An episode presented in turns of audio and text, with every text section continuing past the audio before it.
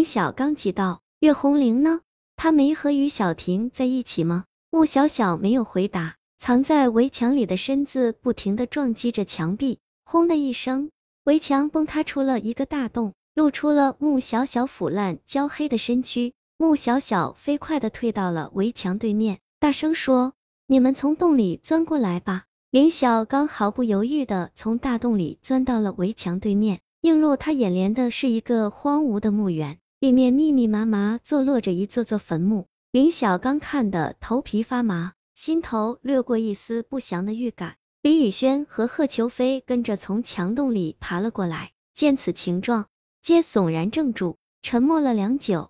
李宇轩忍不住问：“于小婷呢？”意外事故，穆小小俯身翻开脚下的一堆乱草，露出了躺在里面犹在昏睡的于小婷。李宇轩急忙蹲下身。使劲儿按了一下于小婷的人中，于小婷悠悠醒转，见到站在面前的穆小小与贺秋飞，立刻吓得魂不附体，尖叫着躲在李宇轩的怀里，身子如筛糠般抖个不停。李宇轩急忙说：“没事，这两个是穆小小和贺秋飞，不会害你。”于小婷反而更加害怕，拼命挣脱出了李宇轩的怀抱，爬向那个墙洞。穆小小急步上前，一把抓住于小婷的双腿，硬生生的将她拖了回来。于小婷惊恐到了极点，声嘶力竭的尖叫道：“穆小小，原谅我，原谅我！”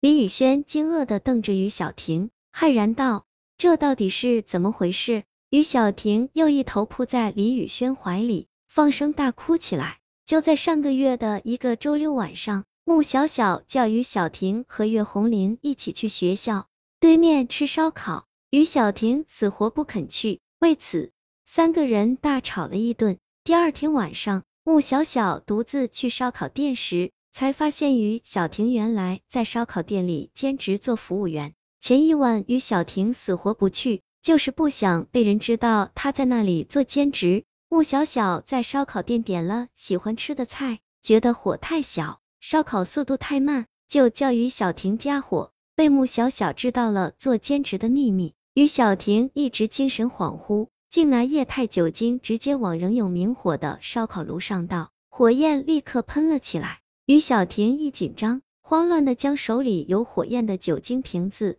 扔在穆小小的身上，火焰瞬间将穆小小吞没。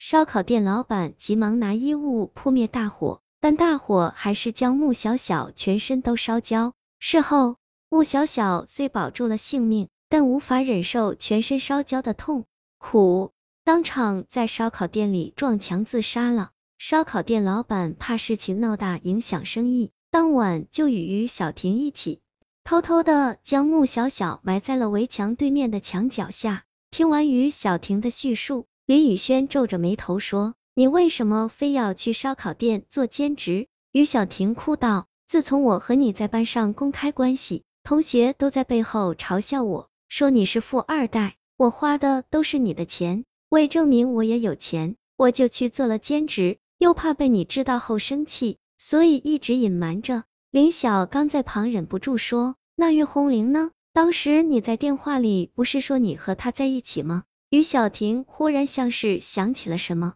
眼中露出了极度的恐惧。林小刚急道：“岳红玲究竟怎么了？当时我打电话的时候，话还没说完，岳红玲在旁边拍了下我的肩膀，我扭头一看，她竟是于小婷。”说到这儿，突然盯住了面前的穆小小，嘴唇哆嗦着，颤手指着穆小小，拍我肩膀的就是她。林小刚一怔，忍不住扭头看向穆小小。穆小小也在看他，突然嘴角一撇，竟浮起了一抹鬼笑。林小刚看的心突的一跳，刚想问话，穆小小忽然走到他面前，一把抓住了他的手。林小刚惊叫道：“你想干什么？”穆小小一声不吭，拉着林小刚径直朝墓园深处走去，一直走到一座孤坟前，才停下脚步。看着面前这座孤坟，林小刚悚然怔住。感觉手脚一片冰凉，孤坟前的墓碑上赫然刻着五个漆黑的大字：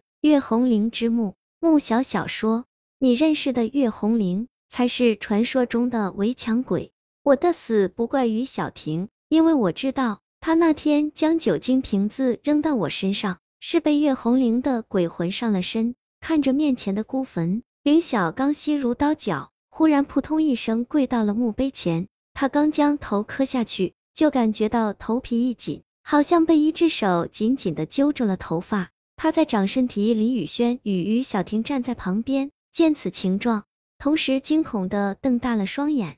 揪住林小刚头发的是一只与穆小小同样焦黑腐烂的手。林小刚头磕在地上，无法动弹。眼睁睁的看着他面前的地面慢慢裂开，从中露出了一张焦烂生蛆的人脸，那张脸直勾勾的盯着他，眼中溢满了血泪。林晓刚被盯得毛骨悚然，只觉得全身的血液里都渗进了恐惧，冷得他站立不止。与人脸对视良久，他强忍着恐惧说：“你真是我认识的红玲吗？我那么爱你，为什么你？”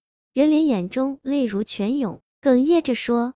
我被传说中的阴灵上了身，它是一种充满了怨气的寄生小鬼，通常潜伏在医院里各个阴暗的角落。他们会找机会寄生在病人的肚子里，吸取足够的营养与阳气后，就会长出人的身体。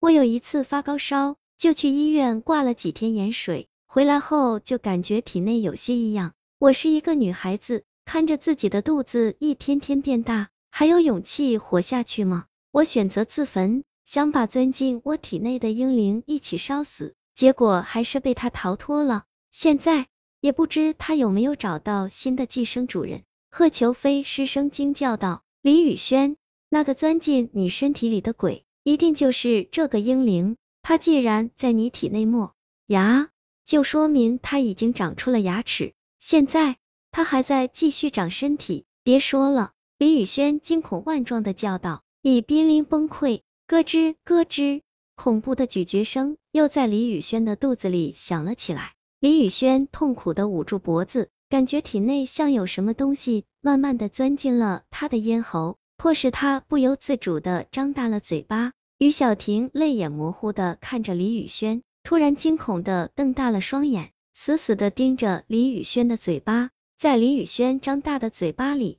慢慢的伸出一只肉乎乎、血淋淋的小手，